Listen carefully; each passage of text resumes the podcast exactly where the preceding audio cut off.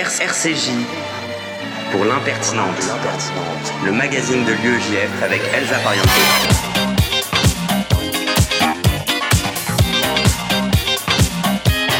Bonjour à tous et bienvenue dans l'impertinente, l'émission de l'UEJF sur RCJ 94.8 que vous pourrez retrouver en podcast sur l'application et même sur Spotify. Je suis ravie d'être à nouveau avec vous, d'être à l'antenne, mais on va pas se mentir, beaucoup de choses sont restées assez inchangées depuis la semaine dernière. Trump crie toujours à l'élection truquée, Lola gagne encore le confort d'un Colanta et les rayons les plus d'arcade du Monoprix sont toujours fermés. Si jamais vous êtes encore assez téméraire pour demander à votre mère, pote, date, quoi de neuf, et que cette personne est à ce point dénuée de vergogne qu'elle ose vous répondre un truc genre Heureusement que j'ai pu me prendre l'arabe du futur 5 en click and collect, sinon franchement, j'avais un trou dans mon emploi du temps entre le documentaire LCP sur les années noires du Palais Bourbon, il existe vraiment, et la lecture du petit recueil de poèmes de Novalis que j'ai retrouvé au quatrième étage de ma bibliothèque. Lâchez l'affaire, on est trop loin dans le mytho ou la lourdeur, ou les deux. Jusqu'où la domination sociale Non, parce que ce même mec, c'est genre à dire à un dîner à répu entre deux tapas véganes que c'est très bien le service public, mais franchement, en termes de représentation des minorités, il pourrait faire mieux. Mes frères, c'est quand la dernière fois que t'as maté France 2 le confinement, c'est malheureusement une crise sanitaire, sociale et des inégalités qui se creusent sur tous les plans, culturels y compris. Alors balèque le capital culturel de Bourdieu et mettez tous pour que tu m'aimes encore de Céline Dion. Je sais que vous connaissez tous les paroles. Au sommaire ce midi, nous retrouverons dans quelques secondes notre invité, Rudy Reichstadt, avec qui on parlera complotisme, puis on ouvrira notre page actuelle l'UEJF avec Jérémy Chemla, président de l'UEJF Paris 1. Noémie Madar, présidente de l'UEJF, nous parlera du procès des attentats de janvier 2015. Joseph Murciano, secrétaire national de l'UEJF, nous présentera les actions sociales menées en cette période de Tzedaka. On passera ensuite à la culture avec Camille Fermont, notre délégué national. Et enfin, on verra comment pimper vos repas avec Nathaniel Cohen-Solal, cuisinier hors pair. L'impertinente sur RCJ, c'est parti pour une heure. RCJ pour l'impertinente, le magazine de l'UEJF avec Elsa Pariente. Et on commence tout de suite avec notre invité que je suis ravie de recevoir, Rudy Reichstadt. Bonjour. Bonjour. Vous êtes fondateur et directeur de Conspiracy Watch, l'Observatoire du conspirationnisme, auteur de L'opium des imbéciles, essai sur la question complotiste et membre de l'Observatoire des radicalités politiques à la Fondation Jean Jaurès. Euh, on va commencer par ce qui agite les réseaux sociaux, les plateaux de télé, les zooms amicaux ou familiaux, le prétendu documentaire Hold Up sur la crise de la Covid-19. Euh, Est-ce que vous pourriez tout d'abord un peu nous remettre euh, ce film dans son contexte? Bah, ce film, euh, c'est un film qui est apparu euh, sur Internet vraiment lundi dernier sous une version pirate sur euh, une plateforme qui s'appelle Odyssée et qui a été lancé officiellement mercredi, mercredi 11 novembre. Et euh, ce film, on l'a vu apparaître, euh, comme on voit apparaître d'autres films du même type, hein, euh, mais qui ont eu beaucoup moins de succès. Et on, on- a vu qu'il avait suscité un engouement et un intérêt très vif du public. Il a quand même réussi à lever des centaines de milliers d'euros, ce film, juste sur des plateformes de crowdfunding comme Ulule ou Tipeee. Euh, donc ça répond euh, quand même à une vraie demande sociale. C'est pas c'est pas artificiel, c'est pas quelque chose qui a été monté en épingle par les médias qui s'en seraient emparés après coup. C'est vraiment euh, quelque chose, il y, a- un vrai phénomène autour de ce film.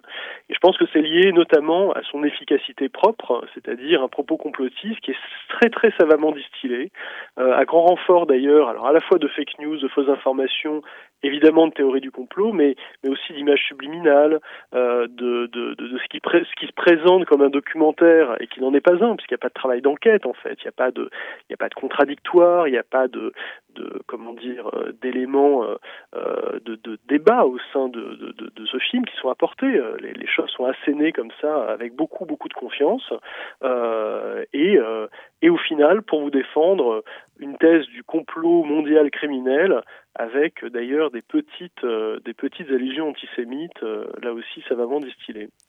Et justement, c'est vrai que la comparaison, elle apparaît très vite avec euh, les heures les plus sombres de notre histoire, puis euh, clairement une comparaison avec une sorte d'holocauste social. Mm. Euh, il vient d'où et il dit quoi ce besoin si fréquent d'analogie avec la Shoah? Ah, ben c'est, ça, relève clairement d'une, d'une manipulation euh, rhétorique, si vous voulez. C'est quelque chose qu'on a chez Monique Pinson-Charlot, qui le dit avec son mari d'ailleurs euh, très tranquillement depuis plus d'un an, euh, qui explique que le réchauffement climatique, en fait, est un complot des puissants, de l'élite, pour supprimer définitivement une partie de la population mondiale en excédent. Voilà, pour génocider une partie de la planète. Et là, dans ce film, elle explique qu'en fait, c'est le virus, c'est le Covid et la, crise sanitaire qui est utilisée euh, à, à, ces fins-là, à ces fins criminelles. Donc, euh, avec d'ailleurs une analogie évidente euh, et même euh, explicite euh, à la Shoah, parce qu'elle parle de l'Holocauste, de la Seconde Guerre mondiale, etc. Alors, elle, elle, a, elle, est venue revenue un petit peu sur ses propos ces derniers jours, parce qu'elle a compris que ça avait très largement choqué. Mais cette analogie, on la retrouve y compris, par exemple, chez les anti-masques, euh, qui vous expliquent que le masque, c'est comme l'étoile jaune. Euh, on la retrouve y compris chez des militants euh, contre l'islamophobie, qui en, sont au point où ils mettent des, des, étoiles, où ils disent qu'ils sont comme les juifs dans les années 30 ou les années 40 sous l'occupation. donc, elle est, elle est clairement obscène et, et, et, et, à des fins de manipulation politique. Justement, vous parliez de, de Pince-Charlot, et c'est vrai que dans ce documentaire, entre guillemets, euh, on voit quand même des intervenants euh, proches d'égalité et réconciliation. Il y a à la fois ces mmh. sociologues qui ne sont pas censés être euh, de cette tendance politique-là, entre guillemets. Euh, c'est quoi la couleur politique du complotisme aujourd'hui? Mais le complotisme, c'est précisément ce qui n'a pas de couleur. On dit très souvent que c'est euh, la mouvance rouge-brune qui est, la plus euh, représentative, mais le complotisme, c'est un mode de discours qui précisément sert de passerelle à tous les extrémismes, que ce soit une partie de l'extrême droite, une partie de l'extrême gauche, l'islamisme politique également. Euh, donc on retrouve des gens d'horizons très très différents, qui eux-mêmes se pensent pas d'ailleurs dans le jeu politique comme s'organisant selon un axe classique droite-gauche, euh, mais plutôt euh, dans, dans le cadre d'un jeu qui serait euh, de type système, euh, centre euh, et périphérie. Eux se pensent comme étant la périphérie d'un système euh, qu'ils attaquent, qu'ils, en tout cas, qu'ils essaient de challenger, et, donc ils se retrouvent de cette manière-là en tant qu'opposants au système. Ils, se, ils, s'auto-intitulent d'ailleurs dissidents, résistants, et pour eux le système, alors chacun y met ce qu'il veut, Alain Soral va y mettre ce qu'il appelle l'empire ou le sionisme, d'autres ont estimé que c'est Big Pharma, vous voyez, euh, euh, tout ça est fourre-tout, euh, mais au fond on est dans, dans, dans, une image à la fois très héroïque de soi dans le complotisme, puisqu'on on prétend qu'on est qu'on a compris le dessous des cartes, qu'on qu est plus clairvoyant que les autres, qu'on a compris ce qui jouait, et qu'en gros on, on, on, nous la fait pas, voilà. Et en même temps dans quelque chose qui finalement peut être assez dangereux, parce que tout ça hystérise en fait complètement le débat politique et ramène des questions, des problèmes politiques qui sont complexes à la figure de quelques salauds détestés, euh, Bill Gates, George Soros, Jacques Attali, etc. Et souvent ils sont juifs, effectivement. Et justement, le politique, les institutions face au complot, euh, ça vaut quoi aujourd'hui? Vous savez, le, le, la théorie du complot, elle, elle, elle, met en jeu, en tout cas, elle conteste les grandes paroles d'autorité, que ce soit le gouvernement, l'État, la science ou la presse, les médias. Euh, et donc, euh, euh, les complotistes partent du principe que toutes ces entités sont de toute façon euh, mythomanes ou, menteuses euh, et manipulatrices, et, que si elles font pas partie du complot, elles en sont complices à un degré ou à un autre. Donc euh, toutes ces paroles-là sont d'emblée euh, disqualifiées euh, au service d'un propos euh, qui est fondamentalement extrémiste. Après, qu'est-ce qu'elles peuvent faire euh, Que peuvent faire les scientifiques Que peuvent faire les, les, les médias? C'est ne pas être complaisant avec ça. L'État, il peut essayer de, de faire des, des, choses, notamment en légiférant. Je pense qu'il ne faut pas avoir de tabou par rapport à, au recours à la loi. Après tout, il existe des dispositions dans notre droit qui ne sont pas du tout usitées, telles que l'article 27 de la loi de 1981 sur la liberté de la presse, qui pénalisent les fausses informations, les fausses nouvelles. Euh, on pourrait imaginer que, euh, pour rééquilibrer un peu le rapport entre des désinformateurs professionnels ou semi-professionnels sur Internet qui racontent n'importe quoi et mettent en circulation des idées dangereuses, euh, rééquilibrer ce rapport-là avec celui d'une presse professionnelle qui est tenue à des obligations rigoureuses, qui ne peut pas raconter n'importe quoi, on pourrait imaginer que euh, de rendre ces gens-là un, tout petit peu responsables et comptables de ce qu'ils disent et de ce qu'ils mettent en circulation, euh, ce serait pas très compliqué, ce serait pas liberticide non plus d'ailleurs. Dans, une démocratie, quand on a une liberté et un droit, eh bien ce droit il s'équilibre par des devoirs et par euh, des responsabilités. Et donc voilà, je pense qu'il faut euh, mettre ça sur la table dans le débat public et, sans en avoir peur, sans trembler. Au-delà de tout ce qu'on peut faire en matière d'éducation en général, d'éducation aux médias à l'information en particulier, et, également de, contre-discours, c'est-à-dire fact-checking, debunking, pré-bunking. Ça, c'est ce qu'on fait beaucoup sur Conspiracy Watch, c'est-à-dire qu'on anticipe les théories du complot et en faisant une veille permanente sur tous les acteurs de cette mouvance. voilà, donc il y a beaucoup de choses à faire, d'acteurs très très variés, et je pense que déjà, la première chose, ce serait d'arrêter de considérer que c'est pas quelque chose de grave euh, et d'important euh, et que euh, on, peut encore excuser tout ça. Non, moi je pense qu'il faut être maintenant assez intransigeant avec ces idées-là parce que elles sont graves, parce qu'elles menacent vraiment notre démocratie. Regardez ce qui se passe aux États-Unis en ce moment. voilà, on a, si on veut sauver notre démocratie, je pense qu'on est, on n'a pas le choix. Il faut, il faut agir. Et c'est vrai qu'on a l'impression aujourd'hui que refuser un peu de sombrer dans ces théories, c'est presque devenu une forme de, résistance et euh, prendre le risque à chaque intervention de passer pour le porte-parole du gouvernement. Euh, mmh. Mais comment on renverse cette tendance en fait où la parole euh, normale entre guillemets est devenue la parole de la langue de bois? Non, mais je crois qu'il ne faut pas être intimidé, tout simplement. Il ne faut pas, faut pas se laisser intimider euh, par ce type de discours-là. Euh, euh il faut dévoiler la supercherie, l'imposture qu'il y a dans, dans, le complotisme. Le complotisme se présente, par exemple, sous les atours de la pensée critique, de l'esprit critique, alors que c'en est la négation absolue, si vous voulez. dans l'esprit critique, on reste toujours disponible, ouvert à des arguments contradictoires, par exemple. On n'est pas dans, dans une approche dogmatique du scepticisme, d'accord? On ne va pas euh, considérer que tout doit être en permanence remis en doute euh, euh, par principe. Or, si vous voulez, dans le complotisme, non seulement il y a ce discours de on met tout en doute, et en même temps, euh, le complotiste ne doute jamais euh, de ceux dont il a décidé, enfin qu'il a décidé de croire, hein, c'est-à-dire les complotistes, euh, les théoriciens du complot, ne remet jamais en cause les, les arguments qui fondent sa thèse du complot. donc il faut, il faut le dire, et il faut aussi se garder, je crois, de considérer qu'on est chez les complotistes, qu'on a affaire à des à des gens qui seraient allergiques aux mensonges, aux manipulations. Euh, c'est quelque chose qu'on entend très souvent pour excuser le complotisme. Mais finalement, ce sont des gens euh, qui en ont eu marre des mensonges des médias, du gouvernement, des hommes politiques, etc. Euh, c'est pas du tout ce qu'on observe. Ça, c'est vraiment une idée reçue, à mon avis, qu'il faut mettre en brèche parce que ce qu'on observe au contraire, c'est que euh, ce sont des gens que le mensonge n'effraie pas et même qui en redemandent.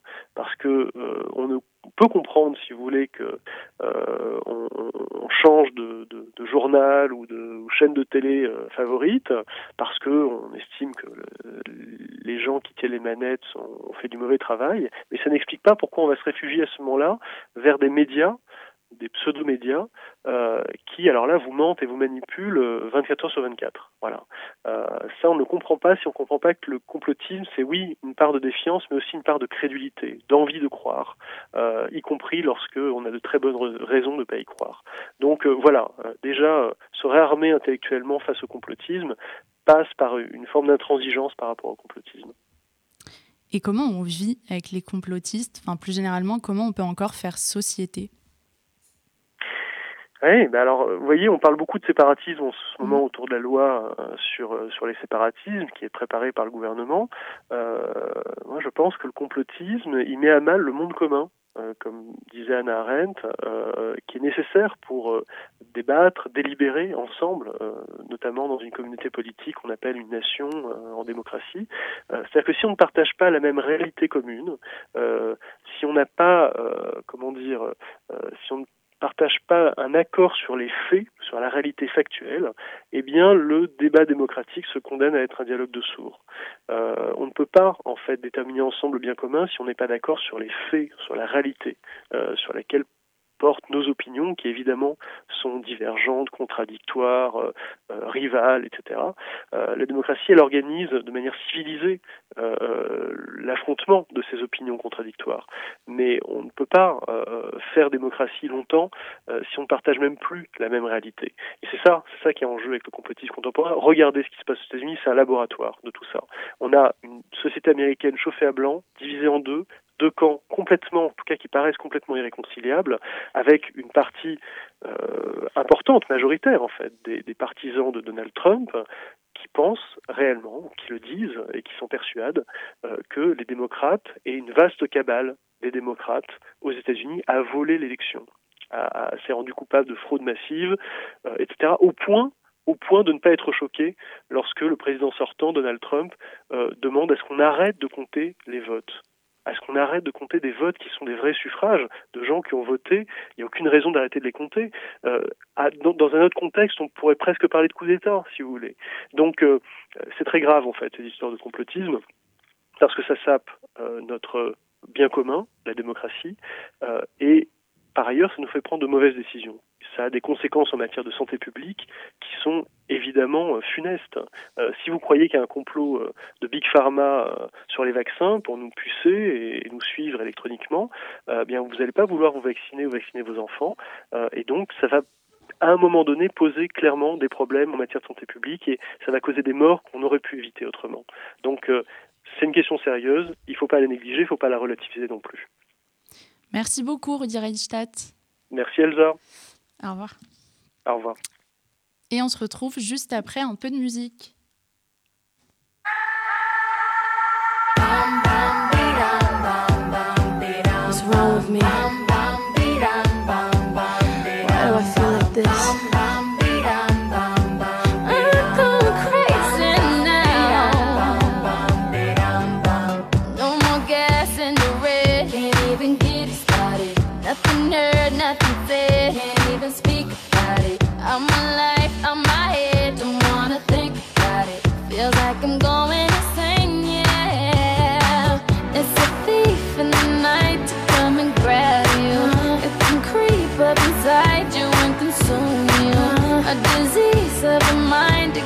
control you.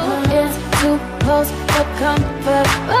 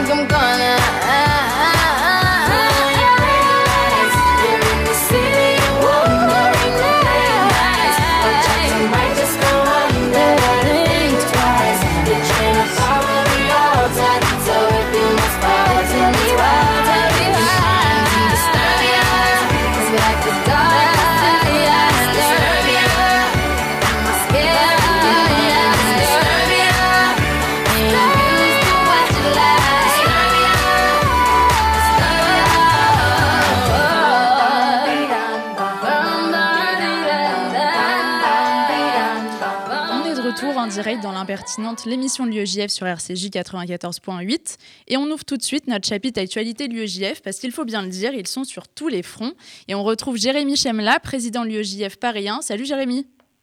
Salut Elsa. Jérémy, dis-nous tout, comment ça se passe en ce moment à l'université?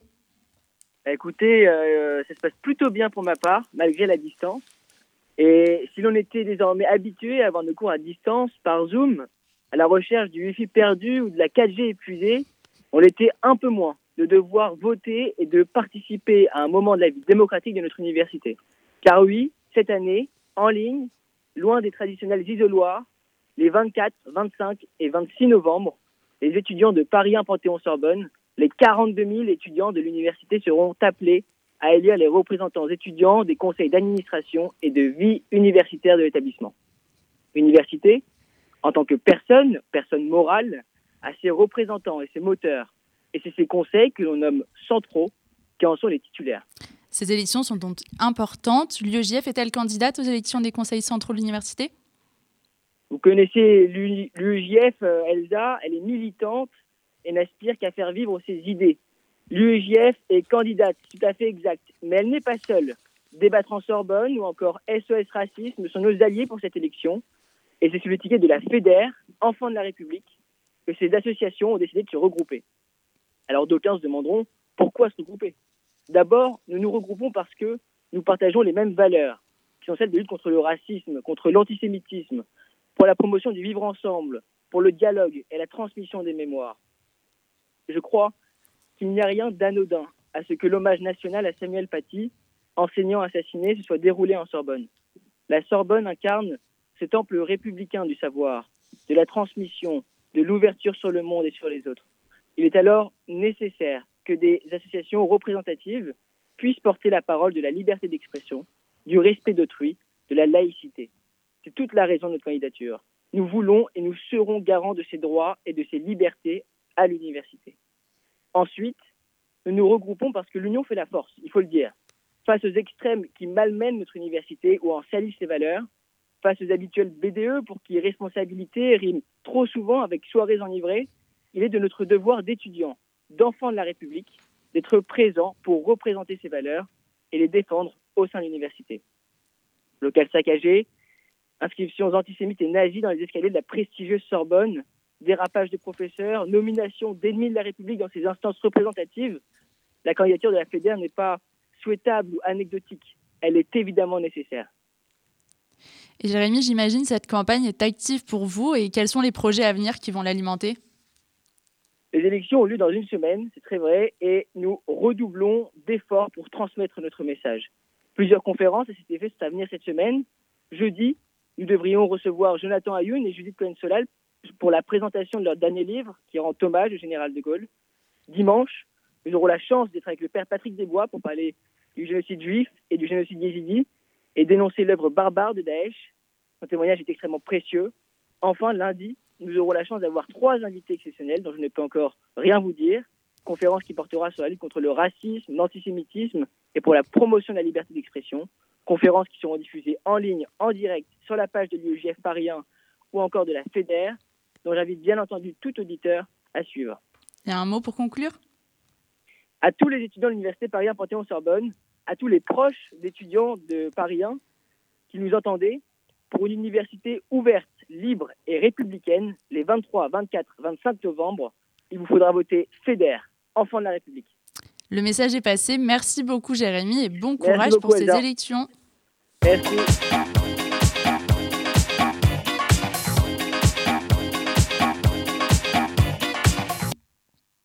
Et j'accueille maintenant en studio Noémie Madar, présidente de l'UEJF. Bonjour Noémie. Bonjour. Euh, Noémie, le procès des attentats de Charlie Hebdo, de Montrouge et de l'Hypercacher était censé reprendre ce matin. L'UEJF est parti Séville. Euh, Qu'est-ce qui s'est passé?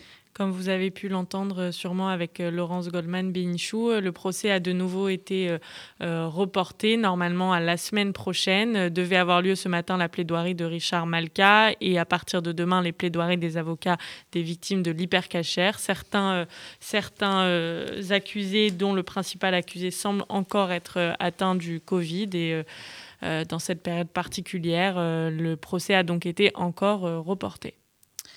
Et sinon, donc, malgré le confinement, l'UEJF reste toujours mobilisé sur ses principaux combats et euh, notamment la lutte contre l'antisémitisme.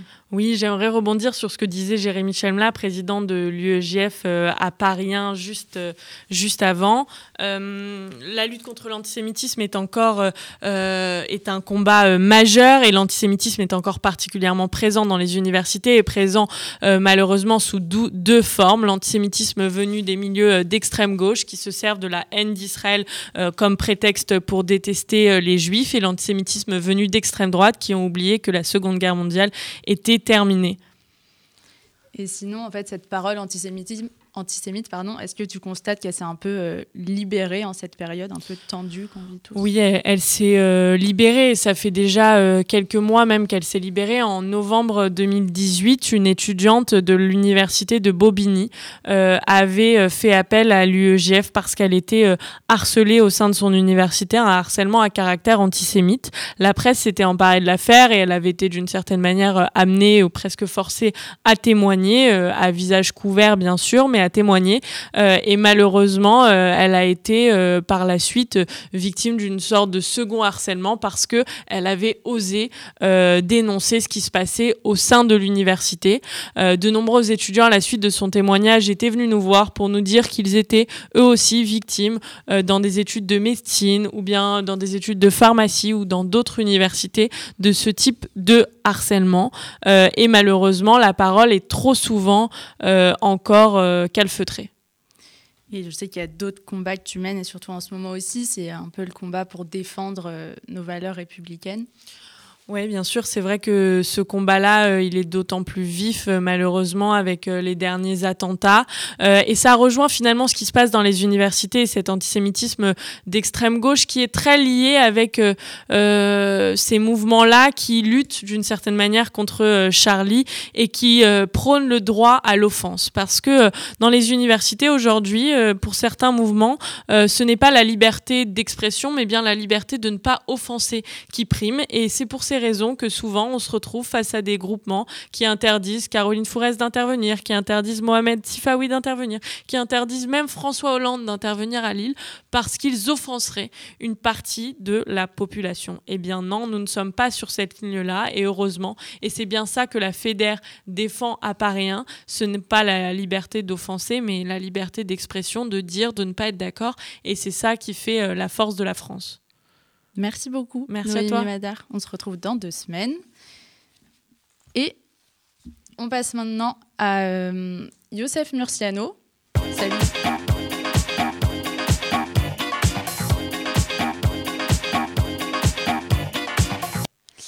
Et on retrouve Youssef Murciano, vous le connaissez maintenant, c'est le roi du Flash Info de l'UEJF dans l'impertinente. Youssef, secrétaire national de l'UEJF, salut.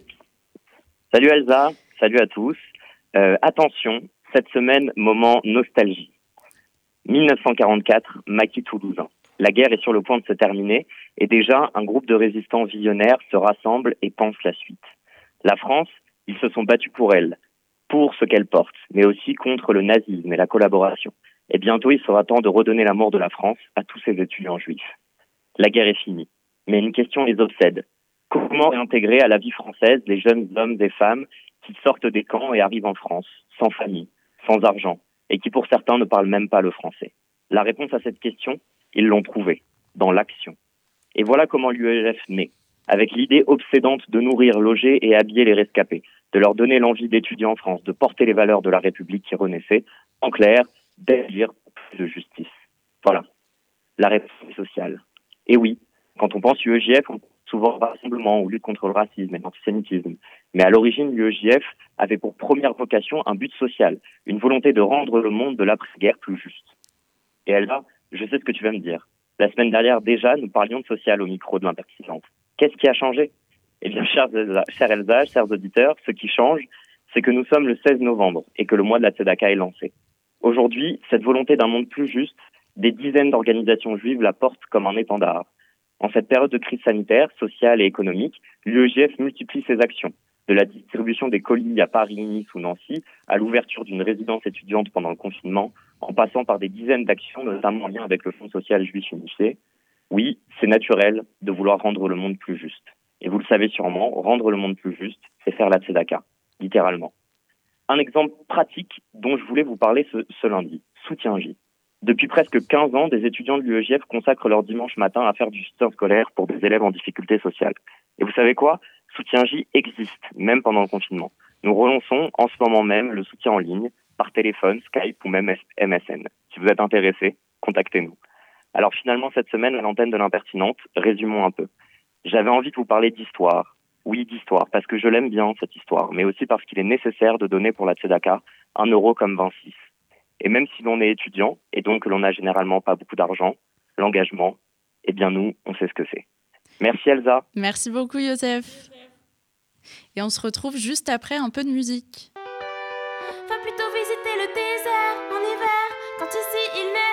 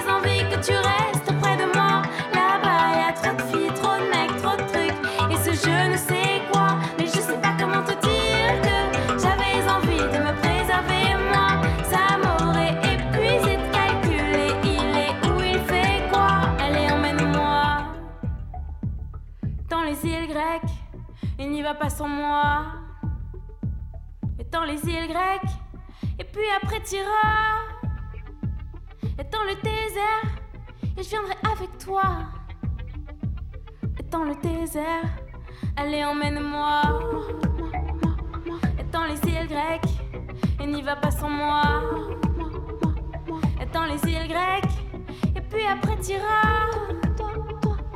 Dans le désert. Et je viendrai avec toi.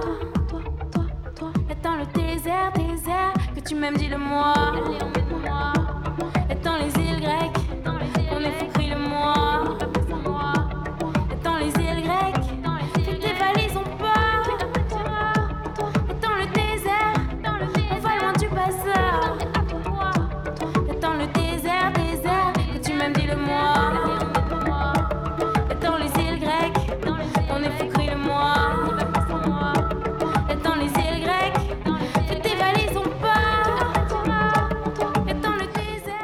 écoutez toujours l'impertinente, l'émission de l'UEJF sur RCJ. Avant de passer à la deuxième partie de l'émission, j'ai quelque chose d'important à faire. Je pense que le moment de décerner la palme de la meilleure punchline est arrivé. Il est souriant, entretient de très bonnes relations avec les forces pâtissières en présence dans notre pays, a souvent été taclé de mou, et après un abandon de poste, c'est un peu le mec qui revient au taf en mode « je peux aider?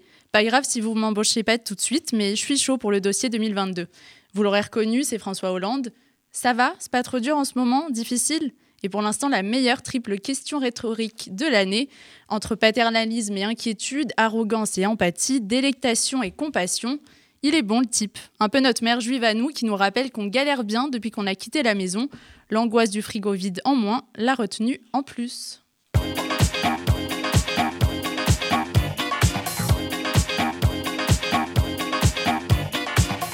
Et on retrouve maintenant notre déléguée nationale à la culture, Camille Fermont. Salut Camille Salut Elsa, bonjour à tous. Alors, euh, il faut se dire que la dernière fois que l'on s'est quitté, on pouvait faire plus de choses culturellement parlant. Mais ici, nous ne sommes pas du genre à nous abattre. Donc, ma question est simple. Elsa, arrives-tu à t'endormir facilement en ce moment? Je sais pas toi, mais est-ce que tu connais ce moment de solitude quand tu es dans ton lit, qu'il est l'heure de t'endormir, mais que tes paupières sont loin d'être lourdes? Alors, je suis un mauvais exemple parce que vraiment, c'est ma passion de dormir, mais je comprends vraiment que ce soit une galère en ce moment. Que tu hésites à te reconnecter sur Facebook ou sur Instagram pour regarder ton fil d'actualité, mais que malheureusement, le fil ne peut plus être actualisé. Tu t'y étais déjà connecté il y a deux minutes. Généralement, c'est à ce moment-là que tu te dis que c'est la catastrophe. Ah là, vraiment, je me reconnais grave. Eh bien, moi, j'ai la solution. Je vous ai préparé une sélection de sujets les plus insolites à voir, à observer lorsque tu n'as plus de recours contre l'ennui et la solitude. Trop sympa. Alors, on fait comment? Alors, si les chiens nous permettent de sortir pendant le confinement, les chats vont quant à eux nous distraire. Avis aux fans de chats ou non, le Grand Palais met en place une exposition réalité virtuelle, les chats dans l'histoire de l'art. Il faut savoir que les chats ont toujours eu une place prépondérante dans l'art. L'image du chat a différé au fil des siècles, tantôt dépeint comme un démon, tantôt considéré comme une divinité bienveillante et maternelle. Aujourd'hui, elle devient la figure de distraction pendant le confinement.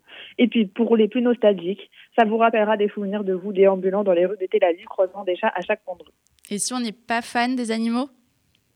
Je sais que bon nombre de personnes n'ont pas vu venir ce deuxième confinement et se sont dit qu'ils n'avaient peut-être pas assez profité des rues de Paris que la distance de 1 km pour se déplacer ne les change pas de leur zone de confort, vous en arrivez à la triste conclusion, Paris vous manque. Et tu te doutes bien que j'ai une solution. Évidemment. Paris Zigzag a mis en place des visites guidées virtuellement d'un coin insolite de Paris. Parmi les différents choix, ton corps pourra te tenter pour le Paris du crime, mais j'évite la visite la nuit, le Tritar dans le 13e arrondissement, la face cachée de Montmartre, les passages couverts incontournables, par contre, il faut faire attention parce que les visites virtuelles n'ont lieu que le samedi et le dimanche à des tranches d'horaires différentes en fonction de la visite choisie. Donc je recommande vivement Paris car c'est la ville capitale qui regorge de secrets et d'anecdotes insolites.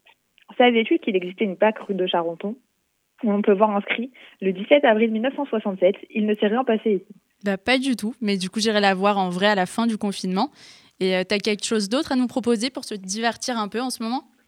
Alors, comme je sais que du temps, nous en avons à revendre pendant ces périodes, le jeu Popcorn Garage est redevenu à la mode. L'idée est simple et limpide. Devant vous, une image avec des références de 66 films cachés. Et le jeu est soumis à trois règles simples. Donc, tu vas devoir rechercher les références cinématographiques, pas te tromper plus de trois fois, sinon ta partie, elle est finie. Et pour chaque bonne réponse, tu gagnes un point. Euh, pour l'anecdote, j'ai téléchargé l'application il y a une semaine et je suis à 21 points. Donc, je suis indubitablement pas un exemple. Alors, la rubrique est bientôt finie, mais je vous ai gardé le meilleur pour la fin, parce qu'il n'y a pas que Netflix et Disney Plus dans la vie. Alors, ne vous déconnectez pas pour cette phrase. Le site Open Culture a établi une liste de films disponibles gratuitement et légalement sur Internet. Donc, je me suis remis euh, à Fenêtre sur cours de Hitchcock, c'était incroyable. La grande majorité des films sont en anglais, parfois sous-titrés. Occasion pour vous de vous perfectionner votre anglais pour votre prochain voyage ou pour baser quelqu'un qui viendrait vous importuner dans la rue. Voilà, le point culture est terminé pour aujourd'hui, mais je vous retrouve très vite pour d'autres sujets insolites, mais surtout culturels. Merci beaucoup Camille. Merci à toi. Et on se retrouve après un peu de musique.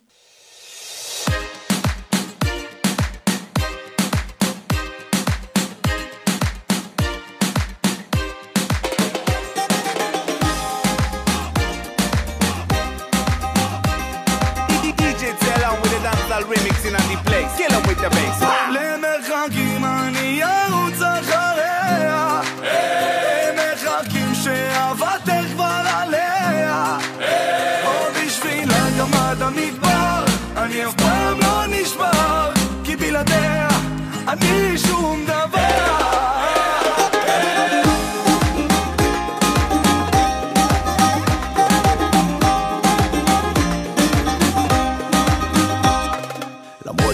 עדיין לא שלי, אני יודע שחום באהבה אני אמצא רק אצלה.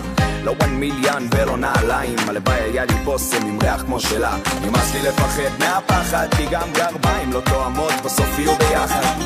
אני אתן לה זמן לחלוף, ובשבילה אני אלך עד הסוף. למרחקים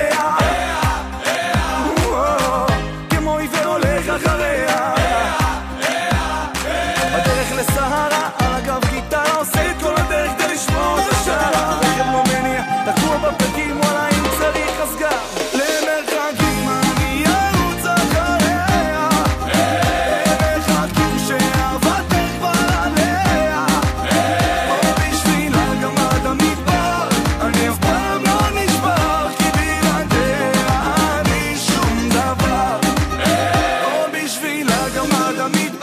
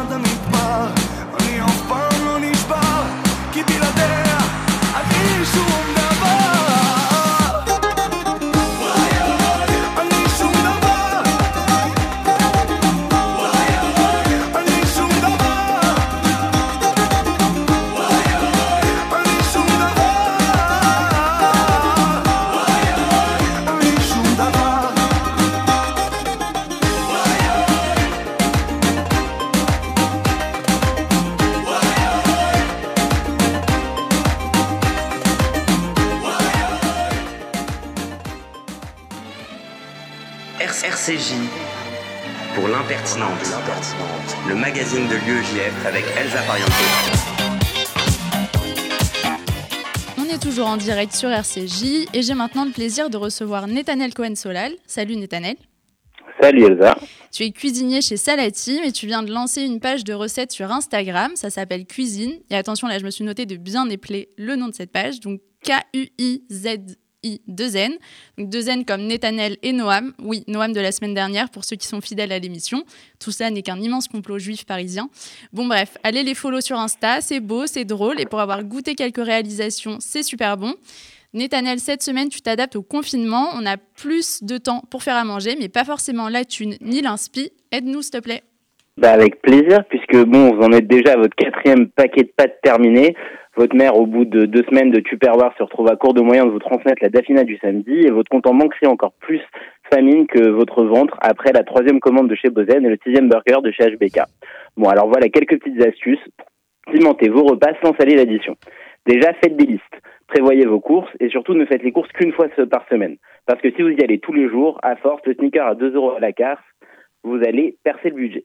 Vérifiez la saison des fruits et légumes que vous achetez. Vous pouvez aussi trouver de super paniers surprises à fruits et légumes pour pas cher. Bon, vous savez pas ce que vous avez, mais c'est toujours très bon. Évitez le riz basmati Senjab du Pacifique à la robe si belle mais au prix au kilo si cher. Optez plutôt pour la marque Repère. Évitez la viande et commencez à kiffer un bon saumon au four ou une petite dorade grillée. Surtout, flairez les promos sur les produits non périssables et vérifiez les dates de péremption parce que non, vous ne finirez pas le pack familial de yaourt en promo seul en deux jours. Et pour éviter de gaspiller, quand vous voyez que vos fruits et légumes sont proches de la fin, faites des soupes et des confitures.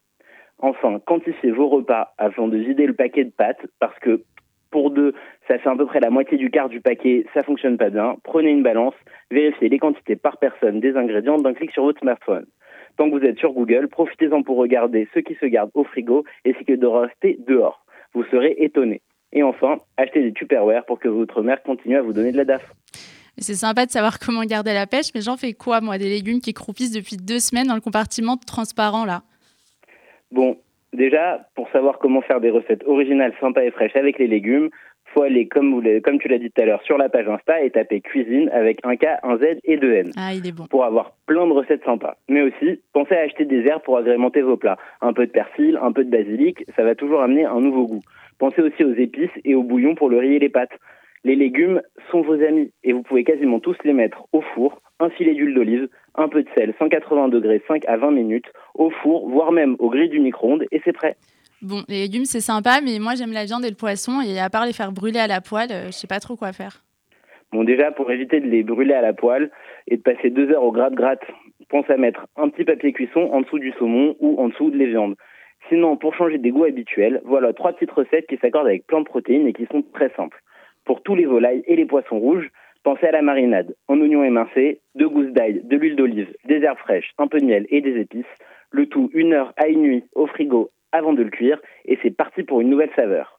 Sinon, pour une cuisson hors du commun qui rendra légumes, viande et poissons tendres comme jaja, faire une croûte de sel, 700 g de farine, 500 g de gros sel, 6 blancs d'œufs, des herbes et des zestes. On mélange bien fort et on enrobe le produit dans la croûte et tout ça au four 175 degrés pour une durée de cuisson en fonction de ce que vous mettez. Un poisson un peu moins, une viande un peu plus.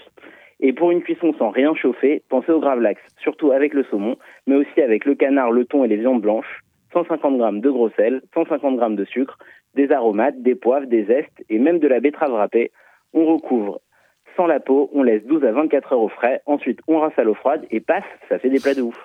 Merci beaucoup Nathanel et on se retrouve très vite pour d'autres références céréalières, mais surtout d'autres astuces cuisine. À bientôt.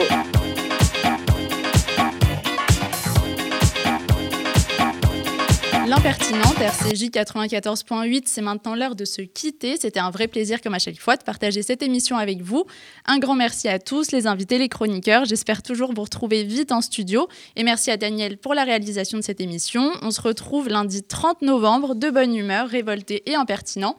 Et d'ici là, retrouvez l'émission en podcast sur l'application sur Spotify et la suite des programmes d'RCJ à partir de 23h.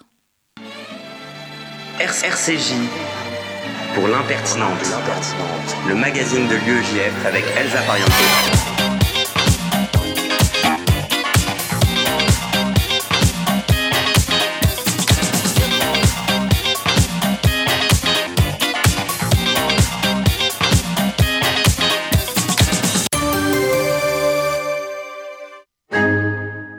Depuis 28 ans, je donne pour soutenir celui qui a perdu son travail. Depuis 28 ans, je donne pour aider celui qui est différent à vivre comme tout le monde. Depuis 28 ans, je donne pour que le monde moderne n'isole pas nos anciens. Depuis 28 ans, la campagne pour la Tzedaka est la grande manifestation de solidarité de l'année. Alors aujourd'hui, parce que tout a changé, rien ne doit changer. Aujourd'hui plus que jamais, je donne. Faites votre don maintenant sur tzedaka.fr. Entreprises, commerçants, artisans, services, institutionnels, associations. Vous souhaitez communiquer sur la fréquence juive? Contactez notre régie publicitaire Inexline au 06 03 47 98 36.